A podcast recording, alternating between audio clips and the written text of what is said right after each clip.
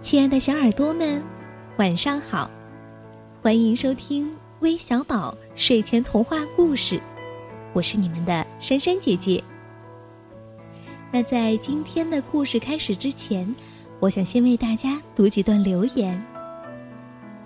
一位叫陈峰的微信朋友，他的留言是这么说的：“珊珊姐姐，我叫郑以轩。”我是你们的忠实小听众。四月十七日是我六周岁的生日，我想点播一个关于公主的故事，希望珊珊姐姐能满足我这个生日心愿。另外一位是叫韩宝宝的微信朋友，他说：“珊珊姐姐、橘子姐姐，你们好，我女儿华希瑞五岁了。”她呀是个公主控，我想为她点播一个关于公主的故事，希望她能懂得心灵的美丽远比外表的美丽重要的道理。还有一位叫连飞莲的微信朋友，他说：“我家宝贝叫孙景涵，他喜欢听关于公主的故事，能送个关于公主的故事给他吗？”哼哼。听完他们的留言啊，大家都猜到了我们今天故事的主题了吧？没错，一个关于公主的故事，而且还是一个聪明的公主哦。一起来听听今天的故事吧。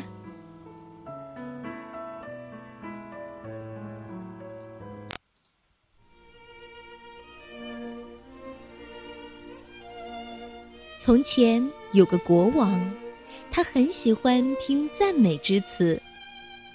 只要有人说他多么多么威武，多么多么帅气，多么多么会治理国家，他就会立刻为此人加官进爵，得以重任。很多小人趁机得了官职，对上欺瞒国王，对下欺压百姓，弄得民不聊生。国家上下乌烟瘴气。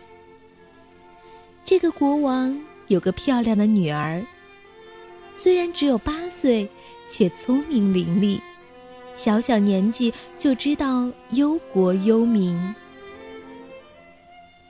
有一天，公主跑去找国王，吵闹着非要国王陪她去公园里赏花。国王被缠得没办法，只好随他去了。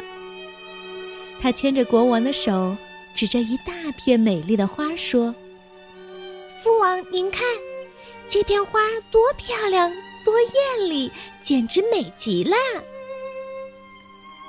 国王点点头，惋惜的说道：“这花虽好，可惜它叫罂粟。”它的果实能制成让人丧失本性的烟膏，很是可怕呀！国家早就严令禁止种植此花，怎么后花园里还有啊？公主摇头说道：“父王说的不对，这花果实制成的烟膏并不可怕。”国王很惊讶的问道：“那什么才可怕？”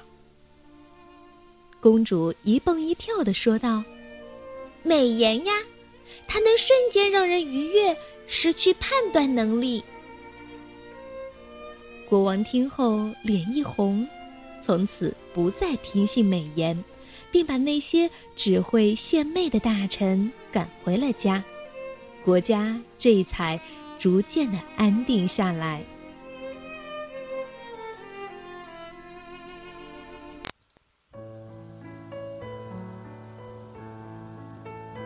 心灵的美丽远比外表的美丽更重要。小朋友们，让我们都学会做一个聪明善良的小孩吧。那最后，让我们共同祝愿郑以轩小朋友生日快乐！咱们明天再见，晚安。